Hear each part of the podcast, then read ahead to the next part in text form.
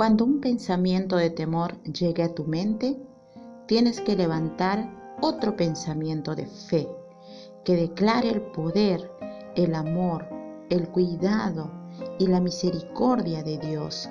Recuerda que para Dios no hay nada imposible y a pesar que estés pasando por una situación difícil donde no encontres la salida, Dios es la salida, Dios es la puerta para que puedas encontrar esa solución que estás buscando. No temas, confía en Dios, confía porque Dios es real. Dios realmente se manifiesta en un corazón que busca de Él, que pregunta por Él, en un corazón que está dispuesto a ser ayudado.